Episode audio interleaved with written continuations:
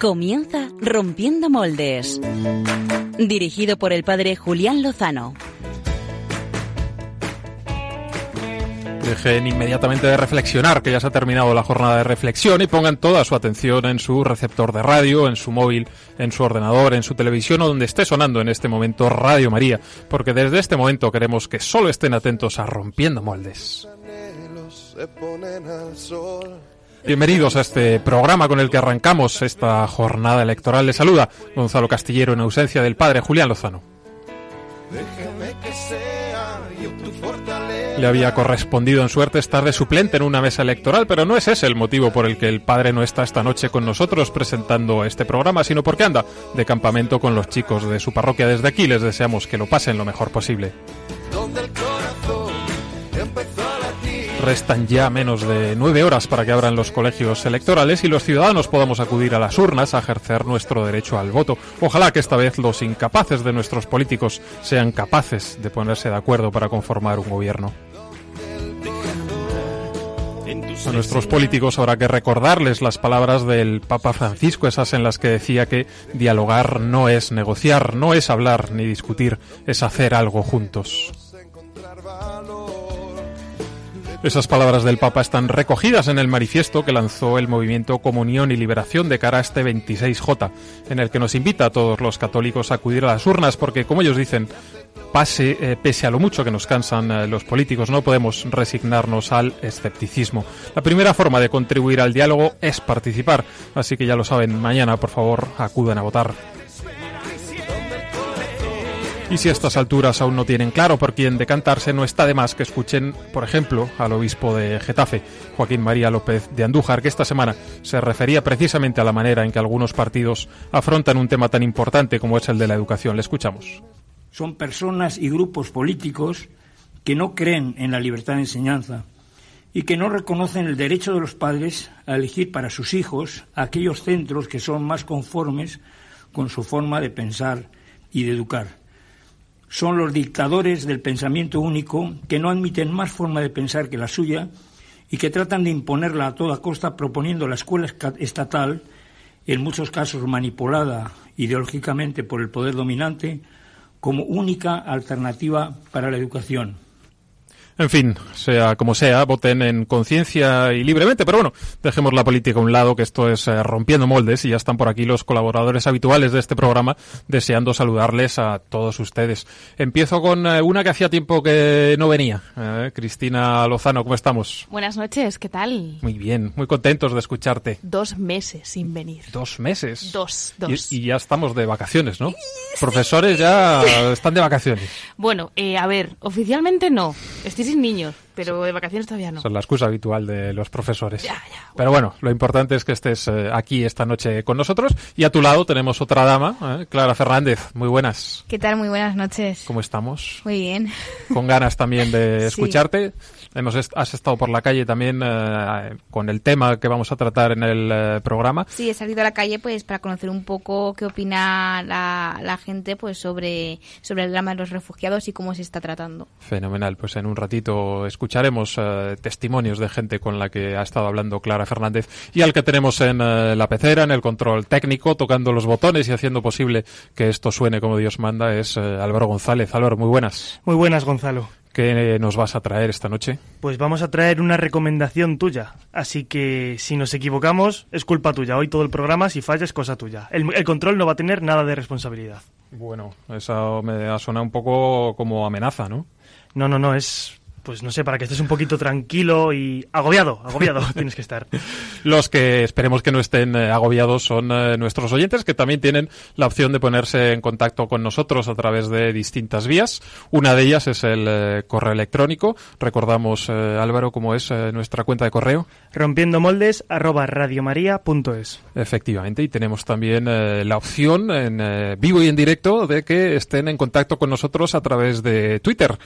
Exacto, podéis tuitear con nosotros eh, a través de la cuenta arroba rompmoldes, R-O-M-P moldes. Pues eh, en un rato les eh, proponemos también un eh, hashtag por si alguien eh, quiere incluir algún tipo de comentario, interactuar con nosotros. Pero sin más dilación vamos ya al tema central de este programa.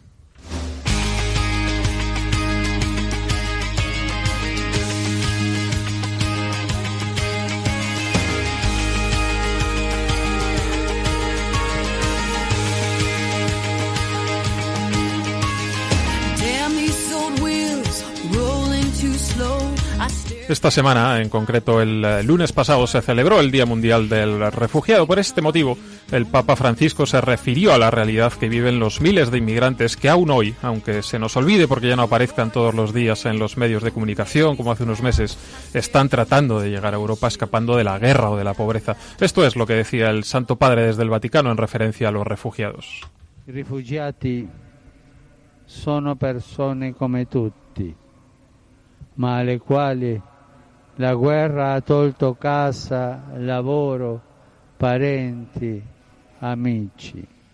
Per questo vogliamo stare con loro, incontrarli, accoglierli, ascoltarli, per diventare insieme artigiani di pace lo decía en italiano, son personas como todos nosotros a los cuales la guerra les ha dejado sin casa, sin trabajo, sin familia y sin amigos. Queremos estar con ellos, encontrarles, acogerles, escucharles para ser juntos artesanos de la paz, decía el Papa. Para hablar de refugio e inmigración contamos hoy en este estudio con dos invitados de auténtico lujo que conocen a la perfección este asunto porque les toca vivirlo en carne propia. Ellos son eh, Fray Luis Callejas, padre mercedario y director de la Fundación La Merced Migración y Derek, un joven eh, solicitante de asilo en España que procede de Uganda. Muy buenas noches a ambos.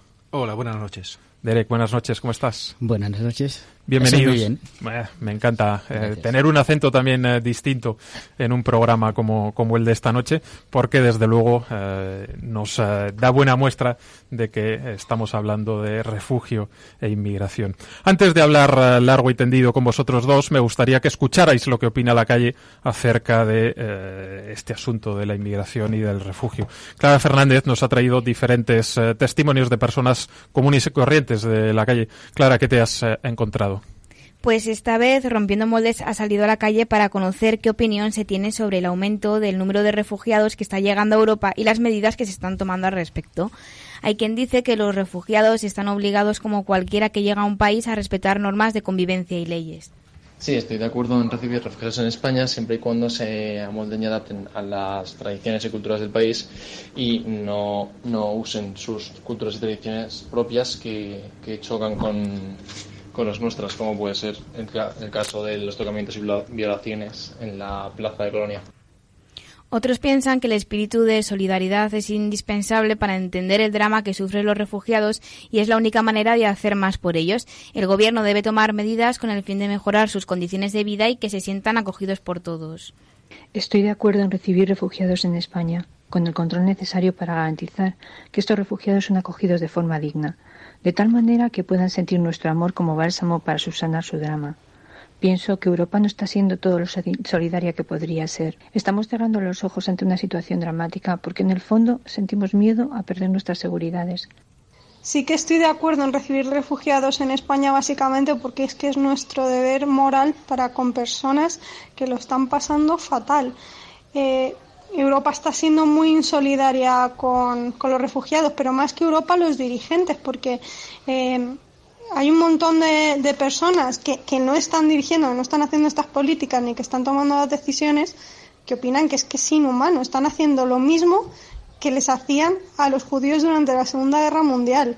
O sea, se han llegado a hundir barcos de judíos desde tierra para que no llegaran a, a un sitio donde pudieran estar seguros. Así que sí, no, no solo está siendo insolidaria, sino que no está sabiendo estar a la altura de la situación. Sí, me parece que Europa está siendo insolidaria con los refugiados, ya que eh, me parece que es intentar alejar el problema pagando a Turquía para que lo solucione él. Y, bueno, si ponemos el caso ya de que todos los europeos hemos sido inmigrantes en algún momento, todos nuestros antepasados, debido a las guerras internas que se han producido, no tenemos ningún derecho ahora a negarles la entrada a nuestro, a nuestro territorio. Creo que Europa no está actuando como debe, ya que eh, los refugiados lo necesitan y no necesitan personas que debatan, sino que actúen. Y creo que deberían actuar en este caso y pensar en aquellas personas que más lo necesiten, en, que son los refugiados. Lo primero que haría sería pedir ayuda y pedir empatía. En este caso yo creo que es lo más importante, que todos estemos unidos. A veces ponernos en el lugar de los que sufren, imaginarnos qué haríamos nosotros en esa situación, es la mejor manera de entender la desesperación que viven, por desgracia, los refugiados. Y son muchos los derechos humanos que se están vulnerando. Si surgiera ese caso, eh, obviamente intentaría huir con mi familia. Si no llegara a poder, eh, trataría de, de combatirlo a base de alistarme en el ejército o intentar poner las medidas que se pudieran intentaría salir corriendo, porque es que necesito, o sea, el ser humano busca sobrevivir, ¿quién se quedaría ahí? Y, imagínate quedarte en la frontera, en Lesbos, en Turquía, eh, mal viviendo, que es que, o sea, si, si se ven las imágenes de, de, lo que está pasando en los campamentos de refugiados, que les tiran la comida, es que no, no, les han robado completamente la dignidad. Pues uh, Clara, un millón de gracias por uh, ir esta semana también a la calle a pulsar un poco uh, los testimonios de distintas personas. Luis nos decía, escuchábamos en uno de estos testimonios a una persona decir que a lo mejor nos está faltando un poco de empatía. ¿Tú tienes esa sensación? ¿Nos está faltando empatía en Europa para, con los refugiados? Yo creo que en términos generales eh, podríamos decir que sí, pero sí es cierto que hay muchísimas personas a título individual que están teniendo esa cercanía. Quizá donde falta esa empatía es en aquellos que dirigen el barco de esta denominada Europa, en el que creo que hay donde falta eh, el, el, ponerse en lugar de, del otro. Desde ahí creo que donde está fallando todo lo que está saliendo a los medios de comunicación, pero creo que hay mucha gente que está necesitada de, de ofrecer una colaboración, una ayuda, y así lo han mostrado muchísimas personas a título individual a entidades como la nuestra que trabajamos con refugiados. Uh -huh. Luis, tú eres eh, mercedario, decíamos, y director de la Fundación eh, La Merced. Eh, ¿Qué es exactamente La Merced? La Merced es un proyecto carismático, social, de los mercedarios que comenzó en el año 1987, siendo la primera casa de acogida a menores no acompañados que se abría en el territorio español. Los mercenarios teníamos experiencia de trabajar con refugiados en, Burundi. Eh, desde ahí eh, se nos plantea la posibilidad, ante una realidad novedosa que aparecía en la Comunidad de Madrid, de menores que estaban eh, acampando por lugares de la Plaza España, por la calle Pradillo, dar un servicio, una cobertura para cubrir sus necesidades básicas. Ese es el germen. De ahí nace la Casa de Acogida a Refugiados, y, que ha ido desembocando en una respuesta que se ha ido dando a, diferentes colectivos, tanto refugiados como inmigrantes, que han pasado a lo largo casi de los 30 años. ¿De dónde proceden, de qué países eh, proceden las personas que atendéis en eh, la Merced y cómo llegan hasta vosotros? ¿Derivados desde otros recursos de la Administración Pública, por eh, atención directa? ¿Cómo es? Ellos eh, son derivados eh, principalmente por la administración pública. Tenemos proyectos financiados por fondos europeos, por eh, el, go gobierno central, por la comunidad autónoma, por el, ayuntamiento.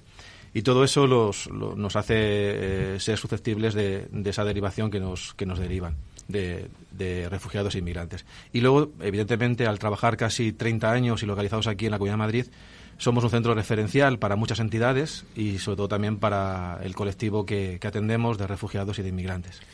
¿Qué situación personal arrastran las personas que llegan hasta las uh, casas de acogida de la Merced? Quizás podríamos decir una situación muy vulnerable. Eh, veíamos eh, en mucho medio de comunicación meses atrás cómo están sufriendo situaciones eh, la población siria, palestina. Nosotros sí es cierto que venimos arrastrando una situación compleja porque predominantemente los refugiados que tenemos son del África subsahariana. Hasta hace un año más o menos eh, nos escandalizábamos con los saltos de la valla de Ceuta y de Melilla y ahora hemos cambiado la mirada, la visión a la zona del Mediterráneo, a la zona de Grecia, a la zona donde está el conflicto eh, actualmente, pero sigue saltando eh, chicos, chicas, eh, por la valla de Ceuta y de Melilla. Siguen llegando muchos refugiados, que es la gran mayoría de los refugiados llegan por aeropuerto. Por lo tanto, eh, creo que los medios de comunicación deberían también ofrecer esa información completa y quizás ser también mucho más realistas sobre la situación de, de los refugiados. Es una situación donde no podemos poner fronteras porque mm, poner una frontera, poner la valla de Melilla y de Ceuta a dos metros más alta, es algo anecdótico. anecdótico. ¿Por qué? Porque vienen, la gran mayoría, en un 90% por el aeropuerto. Puede ser de Barajas, el de Barcelona, cualquiera de los aeropuertos. Las personas que llegan refugiadas llegan por esos sitios. Y los inmigrantes, pues eh, lo estamos viendo, pueden poner alturas eh, inmensas de, de barreras y de vallas, buscarán las formas, las vías, como pasó en aquel incidente del Tarajal, que bajó la marea y un grupo de, cameruneses intentaron atravesar sin saber nadar y subió la marea y en aquel momento pues eh, todos los acontecimientos y los hechos que se dieron en, en torno a ese hecho realmente triste entonamos también el eh, mea culpa, eh, los periodistas en este caso, que muchas veces, eh, bueno, marcamos una agenda muy concreta y muy determinada y dejamos fuera pues asuntos que realmente son importantes y que siguen sucediendo, como bien nos dice Luis, con la llegada de inmigrantes subsaharianos también a, España. En el caso de la Merced, ¿qué hacéis con las personas que tenéis acogidas? ¿Qué tipo de atención les brindáis? Pretendemos, por encima de todo, eh, tratarles como personas, porque son personas. Y desde ahí iniciamos con todos ellos eh, lo que denominamos un itinerario, un proceso. Todo ser humano necesita un momento de, acogida, de aclimatación al, al, nuevo hábitat en el, que, en el que se encuentra, y ellos no son menos. Necesitan buscar un encuentro, un lugar que sea de encuentro y de referencia para ellos. Y los centros de acogida que tenemos son ese espacio que pretende ser un ambiente familiar donde ellos se encuentren tranquilos, a gustos, donde puedan iniciar una nueva vida, una nueva oportunidad que tienen.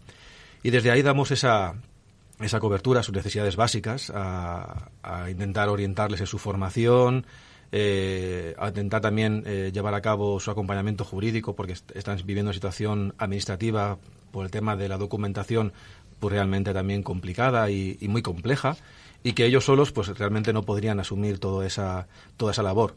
Y desde ahí vamos eh, acompañando todos sus procesos con la idea de, ir eh, construyendo con ellos su futuro a corto plazo, sabiendo que probablemente el fruto de, ese futuro pues sea más a medio y largo plazo, pero intentar generar una buena base sólida para que ellos puedan afrontar la situación de una forma mucho más independiente y autónoma, aunque eh, en determinados momentos pues puedan ser eh, recibidos en nuestros centros o en nuestra nuestros eh, nuestros servicios que, ofrecemos. ¿Cuánto tiempo pueden estar en vuestras casas? No tenemos un tiempo establecido, pero sí podría decirte que, que para nosotros los procesos son individuales. Puedo hablarte de que hay chavales que con 12 meses, 16 meses, pueden comenzar a vivir independientemente y hablo de, chavales que, vienen solicitando protección internacional de países latinoamericanos y que hay otros chavales, como el que me acompaña también, pues que, lleva con nosotros casi nueve meses y que quizás pues eh, necesite un tiempo más de, estar con nosotros. Lo que sí pretendemos es que los procesos sean eh, procesos acabados completamente y que estén también los, los chavales eh, afrontando una situación eh, con todo su esfuerzo realmente importante que, puedan ah, resolver todas sus dudas, todas sus, problemáticas y bueno, hablamos de en torno a lo mejor tres años como máximo que puedan estar. Eh, muchas veces eh, hay gente que dice, bueno, mm, que se abran las puertas, que se acoja a los inmigrantes y a los refugiados, pero cuando estén aquí, ¿qué van a hacer? ¿no? El empleo es uno de los eh, problemas fundamentales a los que se enfrentan también este tipo de, eh, de personas. ¿Vosotros cómo ayudáis en ese sentido a que consigan un trabajo, a que puedan tener una vida autónoma, independiente? Nosotros tratamos de ofrecer la cercanía de, los recursos que, tenemos a, empresas. Hemos eh, intentado que la empresa se, acerque a conocer a un potencial beneficiario, como puede ser eh, gente que viene con unas potencialidades de sus países de origen importantes, que tienen unas cualidades y que sobre todo quieren trabajar que se acerquen a nuestros centros, lo conozcan y sean capaces desde su propio ámbito de negocio o actividad económica ofrecer una formación. Desde ahí vamos, estamos trabajando últimamente pues todo lo vinculado a, a, cocina, a camareros, bueno, a restauración, porque es el, núcleo de, mercado laboral que, más se, está dando en la Comunidad de Madrid y donde hay más salidas, más posibilidades. También es cierto, y hay que denunciarlo, que hay un abuso importante porque, porque son horarios o jornadas eh, totalmente abusivas que, que, sufren muchos de los empleados que están en estos, en estos lugares. Pero sí entendamos que, que para nosotros es importante que se acerque eh, la gente a conocer la realidad y, y desde ahí poder ofrecer posibilidades de, integración para que posibiliten una inclusión de las personas con las, con las cuales trabajamos. Y Luis, ¿y cómo se sostiene toda esta obra que desarrolláis en la Merced? Pues se sostiene eh, principalmente, yo diría que por, por la gente que, que, apoya esta, esta labor, los trabajadores que están. Es un trabajo muy vocacionado. Yo creo que en este momento en el que hay tanta crisis de valores, eh, las entidades sociales eh, estamos eh, al pie del cañón, en esa periferia, como dice muchas veces y nos invita el Papa Francisco a que la Iglesia tiene que estar. Creo que desde esa vocación de la ayuda al otro, al prójimo, a aquel que lo necesita, sin mirar condiciones de, raza, sin mirar una condición de credo, sino aquella persona que necesita de nosotros, ahí tenemos la potencialidad. Y sobre todo, evidentemente, casi todas las, las fundaciones, ONGs, aunque nos denominemos no gubernamentales, dependemos en gran medida de los proyectos financiados por, por la Administración Pública. Pues eh, antes de hablar con Derek, yo quiero escuchar también unas pequeñas palabras que dedicaba el Papa en algún momento al tema de eh, los refugiados. Esta crisis que se puede medir en cifras, nosotros queremos medirla por nombres, por historias, por familias. Queremos eh, hablar de historias, queremos hablar de familias, queremos hablar de personas eh, concretas. Y una de esas historias es la de Derek, que es eh, solicitante de asilo, que procede de Uganda y con el que no queremos hablar de cuáles fueron las circunstancias que le llevaron a venir a España, sino aprovechar para conocer cómo es su experiencia una vez que está aquí. Derek, ¿tú cuántos años tienes? Yo tengo 19 años y compré en eh, diciembre de 6. ¿Cuánto tiempo llevas en España ya? En España llevo ocho, ocho meses y media. Lleva ocho meses y medio antes de entrar. Eh, yo le preguntaba si antes de venir a España sabía español y me decía que no sabía ni una palabra. Y en ocho meses y medio, pues ya se puede comunicar con nosotros perfectamente. Con lo cual yo de entrada te doy mi enhorabuena, porque yo creo que eso eh, es francamente difícil de conseguir. Bueno, sí, es muy, estaba muy difícil también, es muy difícil, pero depende que la persona, si alguien tiene interés para aprender diferentes cosas, bueno, es, eh, a veces es muy fácil. bueno, yo llevo aquí porque mi país solo habla inglés. Y entonces, todas cosas estaba muy difícil para hablar, no se puede hablar con alguien si cuando yo necesito una cosa, no se puede, no sabe cómo preguntar. Pero bueno, yo dice, vale, estoy aquí ahora. Entonces, necesita aprender el español, ya está. Oye, Derek, ¿qué ha supuesto para ti el ser atendido por los mercedarios, por la Merced? Bueno, para mí, la Merced, la eh, es mi familia. Y porque aquí en el, bueno, en, Europa no tengo familia ni, ni nada, ni, antes no tenía familia, ni, no tenía amigos, amigas, ni nada. Pero ahora estoy muy contento con la mercedario, la Merced, porque yo pienso que ahora ellos son mi, mi familia, mis padres ya están. ¿Cómo es tu vida en eh, Madrid en este momento? ¿Qué haces? ¿Mi madre? ¿Cómo es tu vida en Madrid, aquí? Ah, vale. Eh, mi, Madrid, bueno, soy estudiante de la cocina. Estudias cocina, que hasta ahora tampoco sabías ni freír un huevo, como quien dice. Estás eh, iniciándote y ya con, buen manejo, ¿no? En la cocina. Bueno, eso la verdad. Y yo llevo aquí no sabía cómo hacer por ejemplo, el huevo o qué cosa, pero y tenía interés para, para aprender la cocina, porque antes en mi país, bueno, eh, el sábado y domingo yo estaba eh, trabajando un poco con un restaurante, por eso me gustaría hacer la cocina. Y cuando yo llevo aquí y después pregunto a mi, mi, educadores, bueno, ellos preguntan qué, qué, qué eh, informa- eh, información yo quiero aprender. Yo dice de cocina, ellos preguntan por qué. Yo dice, bueno, porque me gusta. Yo dice, vale. Y después, ellos buscan una, una curso, se llama Puerta Bonita, está en Madrid. Bueno, es, es muy bien, es muy bien, me encanta. Derek, ¿y crees eh, que te va a resultar fácil encontrar trabajo? Pues eh, creo que es un poco difícil, pero bueno, depende. Y cada persona tiene eh, suerte. Si, si tengo suerte, es, muy es fácil, pero bueno. ¿Tú piensas eh, en algún momento en el eh, instante, en el día en el que tengas eh, que abandonar o dejar la casa de la Merced? Sí. ¿Cómo afrontas esa situación? ¿Te da miedo o estás seguro de lo que estás haciendo? Bueno, por eso no estoy seguro, porque, bueno, tengo miedo porque no sé, no, no sé qué, qué vamos a hacer. Después sale eh, la casa de la Mercedes. Y antes eh, estaba hablando con am, mi educador de eso eh, cosa, pero ella dice, no te preocupes, tranquilo. Y lo que más importante, aprender español y aprender la cocina. Si tú sabes eso, y hay mucha oportunidad para trabajar. Y si tú tienes trabajo, entonces tú vas a pagar su casa o su habitación y después vive tranquilo.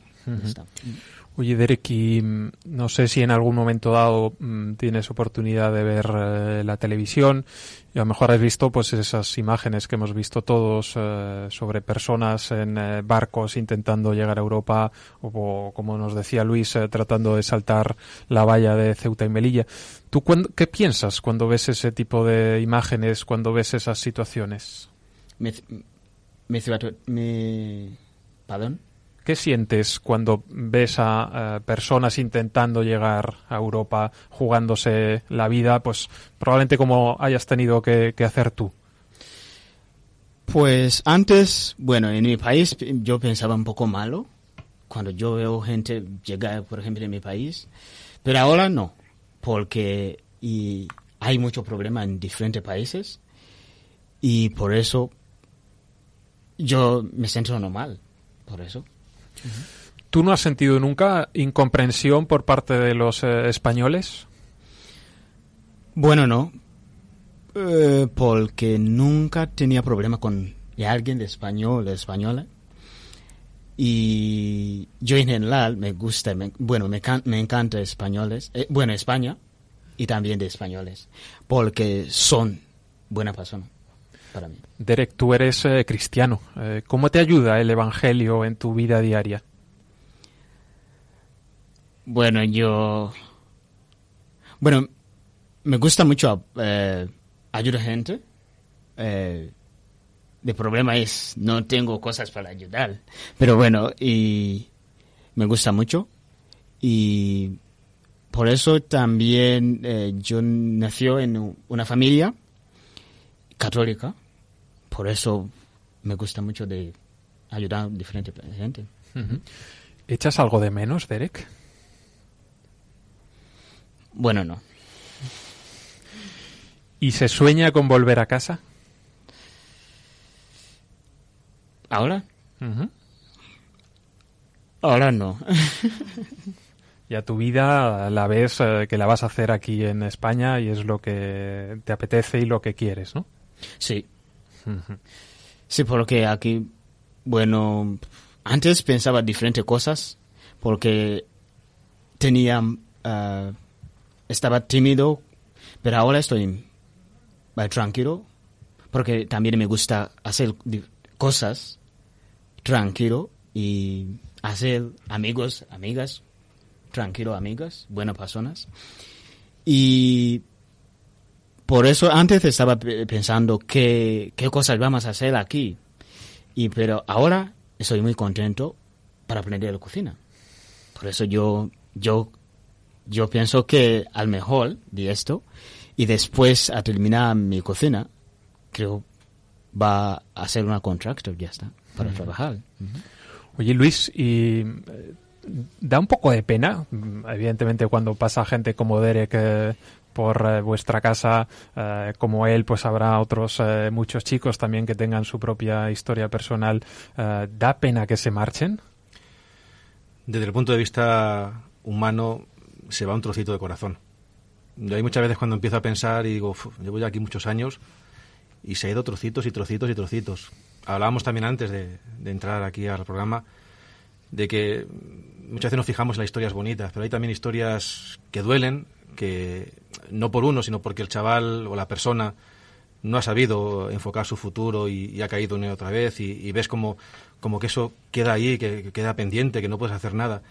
Entonces eso también marca mucho. Yo creo que cuando trabajas con personas, cuando el contacto es muy humano, muy directo, eh, ambas personas que están en esa relación sufren, se alegran, se comparten muchas cosas. Entonces, yo sí es cierto que he llegado a descubrir que, que comparto con ellos muchas cosas. Hace nada estábamos celebrando el Día del Refugiado y celebramos una fiesta y vinieron muchos antiguos residentes, estuvimos ahí con ellos charlando y veías como alguno de ellos se ha casado con una española y tiene una niña, eh, otro se ha casado también con una compatriota y ya tiene dos niños. O sea, vas viendo cómo, cómo van eh, también creciendo familiarmente, cómo han, han dado ese paso hacia adelante de, de- de formar su, su hogar. Y bueno, pues eso es, eh, es un- pues eso, una satisfacción grande, enorme. Pero es cierto que, que cada pedacito de corazón que sale un chaval, pues se, se lo lleva. Pero bueno, hay que pensar que ellos también se llevan un pedacito de tu- del tuyo, ¿no? O Sí, sea que- yo creo, creo que sí, por, por el contacto con el, con el que también nos tratamos. eh, muchas veces eh, compañeros de trabajo dicen, ¿qué tienes en el móvil? Pues bueno, si tengo mil contactos, yo creo que son casi 600 de los chavales que han pasado por la casa. Entonces, bueno, pues eh, para mí es una satisfacción el que, pues eso, una vez al año, si podemos, nos comuniquemos, nos podamos ver. Y cuando nos vemos, pues eh, tenemos tanto que contarnos que, bueno, que, que es una satisfacción enorme, un, orgullo también, yo creo que, que- que compartimos. Pues eh, Luis y Derek, para nosotros ha sido un verdadero placer poder eh, conoceros, poder conocer también eh, la obra de La Merced. Eh, quien quiera ponerse en contacto con eh, vosotros o conocer eh, más información, pues la página web vuestra es lamercedmigraciones.org, ¿verdad? Cierto. Y creo que pueden ponerse también en contacto por correo electrónico a través de la merced arroba lamercedmigraciones.org. Aprovecharemos de todas formas también para tuitearlo, pues para que quien quiera conocer un poquito más de vuestros proyectos, pues pueda hacerlo. Y quien quiera colaborar económicamente con la Merced, pues que lo haga también, ¿no? Como suele decirse en los conventos, todo es bueno para el convento. Toda ayuda y apoya. Pues eh, Luis, un millón de gracias por estar esta noche con nosotros. Aquí tienes también eh, tu casa. Derek, ha sido también un eh, verdadero placer conocer eh, tu historia y ojalá que muy pronto te veamos eh, con un restaurante y cocinando, ¿no? Sí, muchísimas gracias. Pues fenomenal, aquí tenéis eh, vuestra casa y un abrazo fortísimo para todos vosotros. Nosotros seguimos en el programa con eh, nuestras eh, secciones habituales.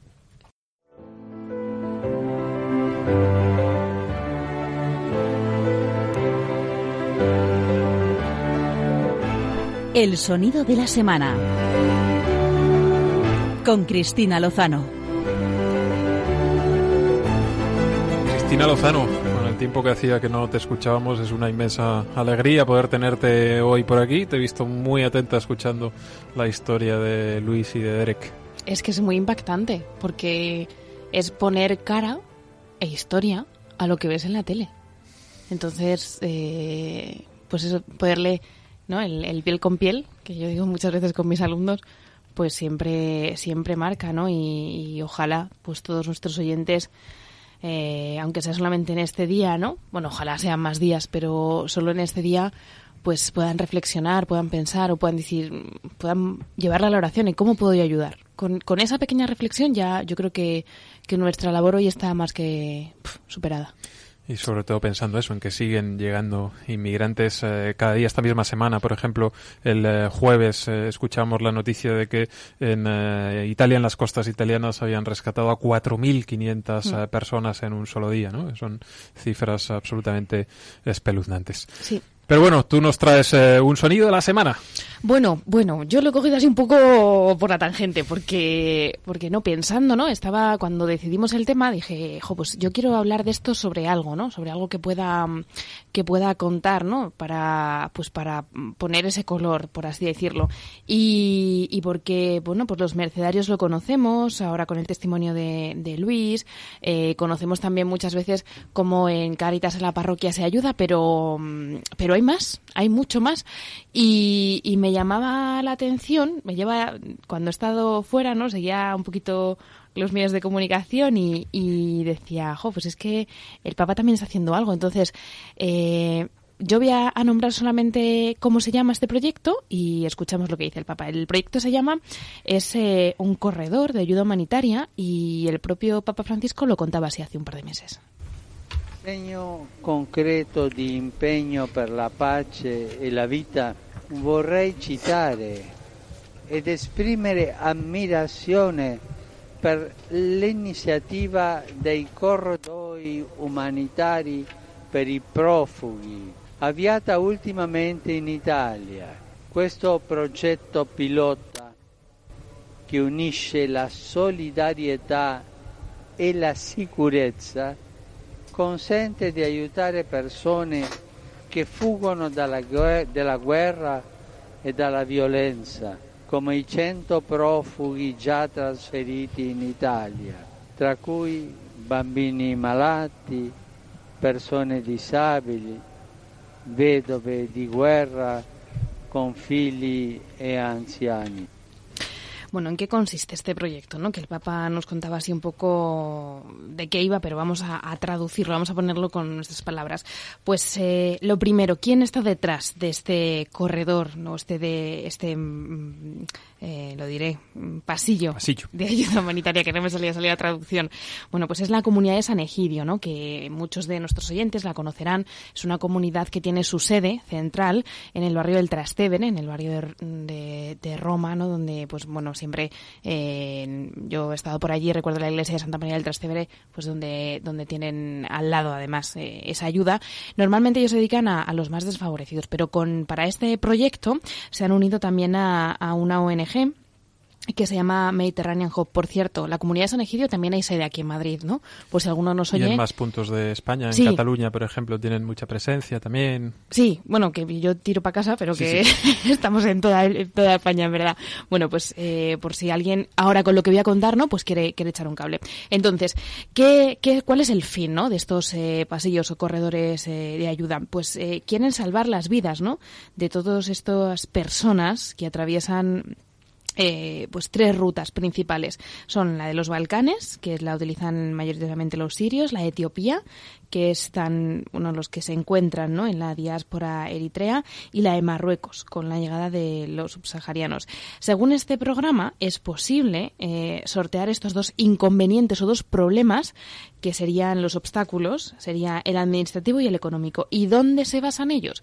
Pues la comunidad de San Egidio eh, propone que en los países del área Schengen, en esos en los que estamos España y, y muchos más países de Europa, se aplique el artículo 25 del reglamento de los visados de la Comisión Europea que permite, y aquí está la clave, la posibilidad de emitir estos documentos por motivos humanitarios de interés, de interés nacional o en virtud de las obligaciones internacionales. Entonces, por así decirlo, la parte administrativa la podemos salvar con este, este artículo. Desde la parte económica, ¿no? que sería el otro batch importante, pues desde la organización eh, nos insisten en el que en este proyecto no se prevén costes por parte del Estado que recibe, ¿no?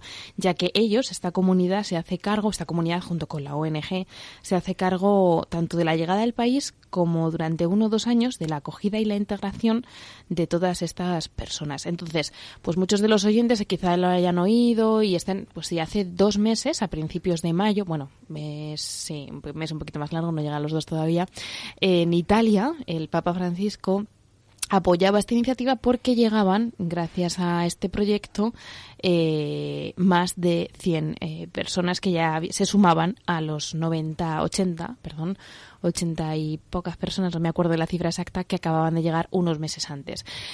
Claro, mi pregunta ante esto. Eh, y nosotros, bueno, pues leía, ¿no? Cuando preparaba un poco así este breve comentario sobre el corredor humanitario, que, bueno, pues la, la incertidumbre eh, política que tenemos también en nuestro país también paraliza un poquito que este, esta ayuda viable se pueda llevar a cabo. Entonces esperemos, ¿no? Que con el tiempo no a mucho tardar, porque vemos ¿no? cómo es eh, día a día el constante trasiego y lo que ha hecho el padre, o sea, perdón, eh, Fray Luis antes, que ahora tenemos la mirada focalizada en un, en un área de Europa, pero que estamos olvidándolo, ¿no? Pues eh, la llegada de inmigración por parte de pues la salta, las, perdón, el salto a la valla en en, Ceuta, y Melilla. y por cierto, el Papa nos recordaba esta semana también que era, bueno, era una foto pues con mucho colorido, ¿no? La que veíamos el miércoles pasado en el Ángelus y nos decía, ¿no? El Papa nos decía como que tocar al pobre puede purificarnos de la hipocresía e inquietarnos por su condición, tocar a los excluidos. Y decía que le acompañaban en esos momentos unos chicos que muchos pensaban que ellos sería, eh, sería mejor que ellos hubieran quedado en su tierra, pero allí sufrían. Son nuestros refugiados, pero muchos les considerarán exclusivo, excluidos. Y decía el Papa, por favor, son nuestros hermanos. El cristiano no excluye a nadie, da sitio a todos, deja venir a todos.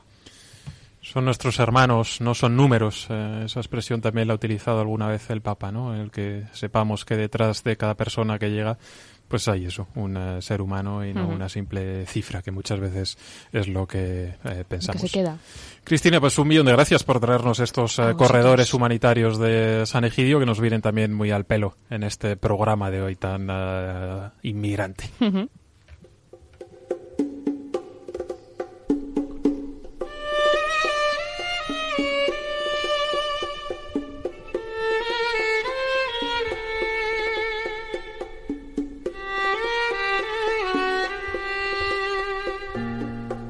El cajón del sastre con Gonzalo Castillero. Bueno, yo quería también traeros hoy, eh, y lo voy a hacer bastante rápido para poder dejar también eh, tiempo a los eh, biorritmos y Álvaro González, em, quería mostrar cómo el cine ha reflejado también el asunto de la inmigración y el refugio quería recomendaros algunas películas que podían resultar interesantes. Hay una bastante buena que no se ha estrenado todavía en, en España, que lo hará después del verano, seguramente en octubre, pero que ha sido la ganadora del último Oso de Oro en el Festival de Cine de de Berlín, en la, en la Berlinale, que eh, se titula Foco a Mare. Es un eh, documental eh, italiano y es la historia de un niño que vive en la isla de Lampedusa, que como sabéis, pues se convirtió en los últimos años en uno de los puntos habituales de llegada de inmigrantes y de refugiados. El director de esta peli, el italiano Gianfranco Rossi, se instaló durante todo un año en la isla para describir cómo era el proceso de llegada de estos miles de personas, cómo era el dispositivo desplegado por por eh, las autoridades para cogerlos y por supuesto cómo afectaba todo esto a la vida de los habitantes de eh, Lampedusa, de esta eh, ciudad de Sicilia. Para verla en España en los cines creo que vamos a tener que esperar hasta octubre, pero estad atentos cuando se estrene que estoy seguro de que os va a gustar. Hay otras más antiguas que sí que se han estrenado y que seguro que podéis conseguir o comprar a través de internet. Otra con premio importante, en este caso no unos euros sino una palma de oro, que es el galardón más importante del Festival de Cine de Cannes y que nos da una idea de la calidad de la peli de la que os quiero hablar. Se trata de Dipan. Es de, esta es del, del año pasado. Es una peli del francés eh, Jacques Audiard, eh, conocidísimo director eh, galo, y cuenta la historia de un hombre que trata de huir de la guerra civil de Sri Lanka, para lo cual echa mano de una desconocida, de una niña, a las que convence para que se hagan pasar por su mujer y su hija con la esperanza de que este engaño le permita conseguir el derecho de asilo en Francia. El actor que hace el papel protagonista en esta cinta, el eh, cingalés Anthony Dasan Yesudasan, vivió en carne propia el drama de la inmigración y del refugio y seguro que su interpretación pues os deja estupefactos. De Francia llega también eh, otra peli bastante potente sobre el drama de la inmigración. Se trata de Welcome. Esta es de 2009 y el protagonista era eh, Vincent Lindon. Welcome narra la historia de un kurdo de 17 años que cruza Oriente Próximo y Europa para reunirse con su novia que se ha marchado a Inglaterra, pero se topa con la cruda realidad en Francia donde le impiden cruzar el Canal de la Mancha. Y su desesperación, su desesperación por poder reunirse de nuevo con su novia le llevará a plantearse cruzar a nado el Canal de la Mancha. Ahí es nada. Welcome, ya digo, una historia de 2009. Otra buena es eh, En este mundo, del británico Michael Winterbottom. Esta es de 2002 y también se llevó un oso de oro. Es un drama que gira en torno a dos jóvenes afganos que viven en un campo de refugiados en Pakistán y que sueñan con emigrar a Inglaterra. En la peli se recorre pues el viaje que emprenden para tratar de llegar a Londres, que como os podréis imaginar estará lleno de dificultades teniendo en cuenta que tienen que atravesar Irán, Turquía, Italia, Francia, el recorrido que por desgracia tienen que hacer muchos de los eh, inmigrantes que intentan llegar en este momento a Europa. ¿Y qué pasa con el cine español? Pues eh, teniendo en cuenta que en los últimos años hemos sido receptores de personas que venían huyendo de sus países de origen, ¿cómo hemos reflejado este asunto? Pues tenemos un par de documentales eh, interesantes como Las lágrimas de África y No existimos. El primero es sobre la situación de desamparo a la que se enfrentan los inmigrantes subsaharianos que tratan de llegar a nuestro país y el segundo, el de No existimos, se aproxima a la realidad de las mujeres refugiadas que a veces se encuentran con una doble discriminación por su origen y por su sexo. Si los queréis buscar, Las lágrimas de África fue dirigido por Amparo Clement y el otro, el de No existimos, por Ana Sola. ¿no? Y si preferís ficción nacional, pues hay un montón de pelis también que han tocado este asunto, como Las cartas de Alu, de Moncho Armendáriz o Buana, de Imanol Uribe, estas un poquito más eh, antiguas. Hay muchas y podría estar dando muchos más títulos, pero si alguno de nuestros oyentes tiene alguna otra interesante, pues que la comparta a través de Twitter, que nos lo diga a través de Romp Moldes. Y del cine nos vamos ahora sí a la música, porque nos queda un, un bloque en este programa. El más esperado por muchos de nuestros oyentes es el turno de nuestros biorritmos.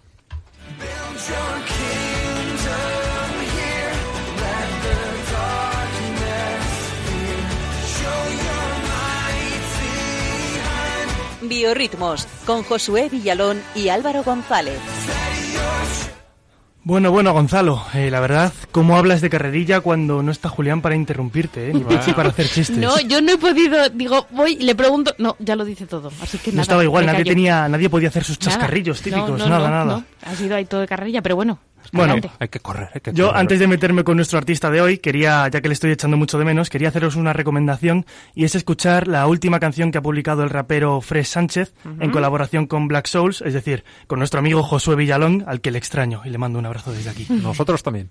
Y es una canción titulada Somos como somos y que os invito a que, a que veáis, que compartáis, la tenemos en las redes sociales. Es rap de calidad del bueno, católico y con garantía de biorritmos. Pero bueno, dejamos esta invitación a un lado y vamos con nuestra artista de hoy, norteamericana, joven, esposa y cantautora. Estas son las cuatro palabras que definen a Sarah Kroger Qualia, y esto que suena es In the Silence, es decir, en el silencio del corazón. In the Silence in on the Hair, el lugar donde habita el Señor que ilumina los rincones más oscuros.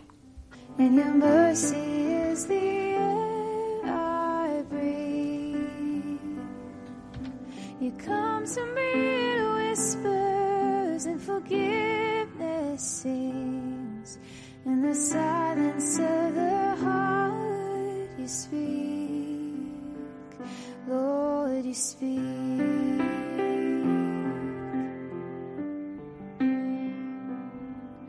To the quiet of this room, you come. I am captivated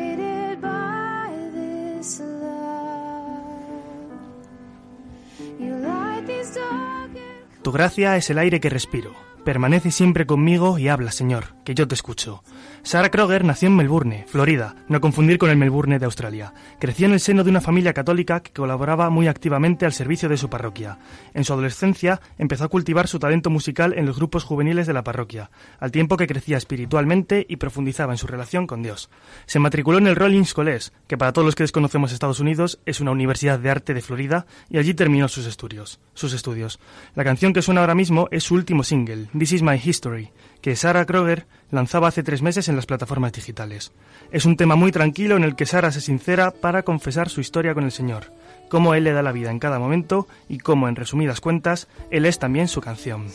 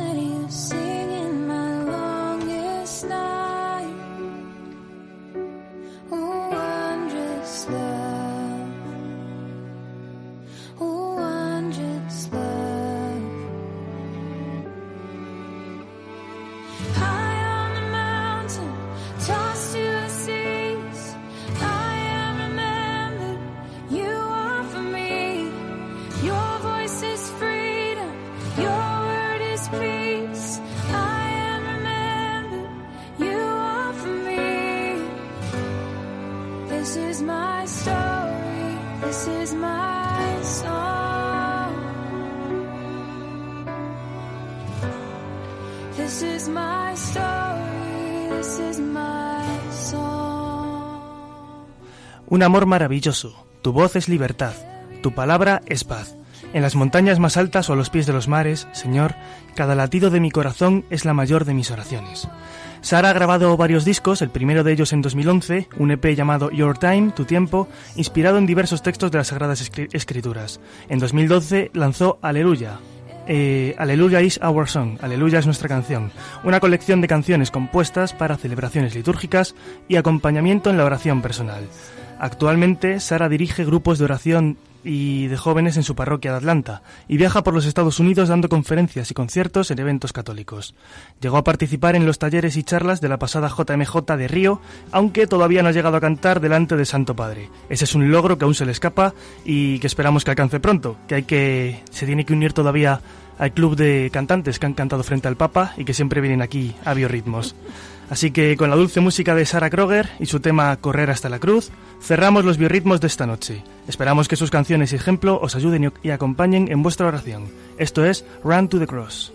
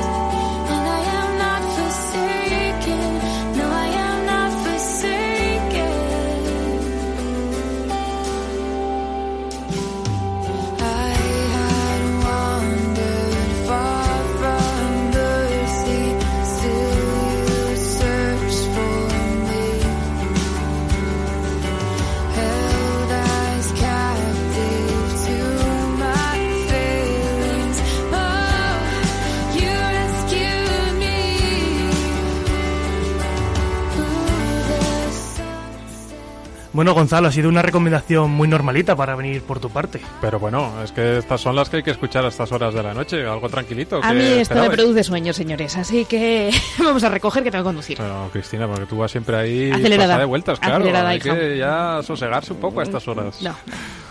Bueno, que nosotros eh, nos vamos ya. Nos volvemos a escuchar dentro de 15 días, eh, si Dios quiere. Esperemos que ya esté por aquí con nosotros eh, el, el padre Julián Lozano y que esté al frente de este programa, pues como habitualmente. Y traeremos pues muchas más historias, cositas buenas para todos ustedes.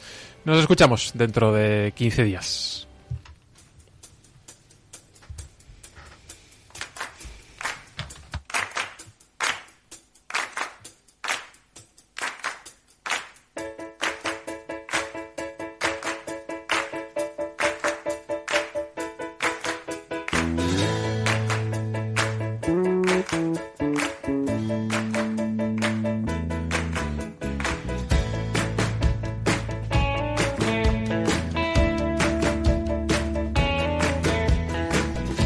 Escuchado en Radio María Rompiendo Moldes, un programa dirigido por el padre Julián Lozano.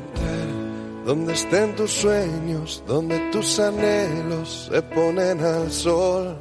Déjame estar donde tantas veces piensas que no puedes, tal vez pueda yo. Déjame que sea.